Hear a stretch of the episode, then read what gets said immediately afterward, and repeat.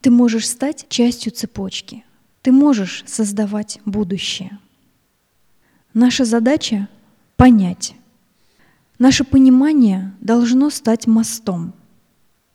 Наша задача — захотеть узнать, понять больше. Наша задача — узнать истину, нашу собственную истину и истину других людей.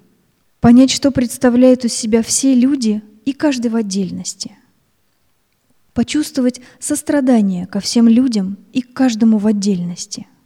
И распространить это сострадание, расширить, разлить так, как разливается река, потому что это может стать единственной возможностью соединить человека с человеком, сердце с сердцем, душу с душой, так чтобы эта общность смогла заслужить высокий титул человечества, так чтобы все человечество могло соединиться с Богом.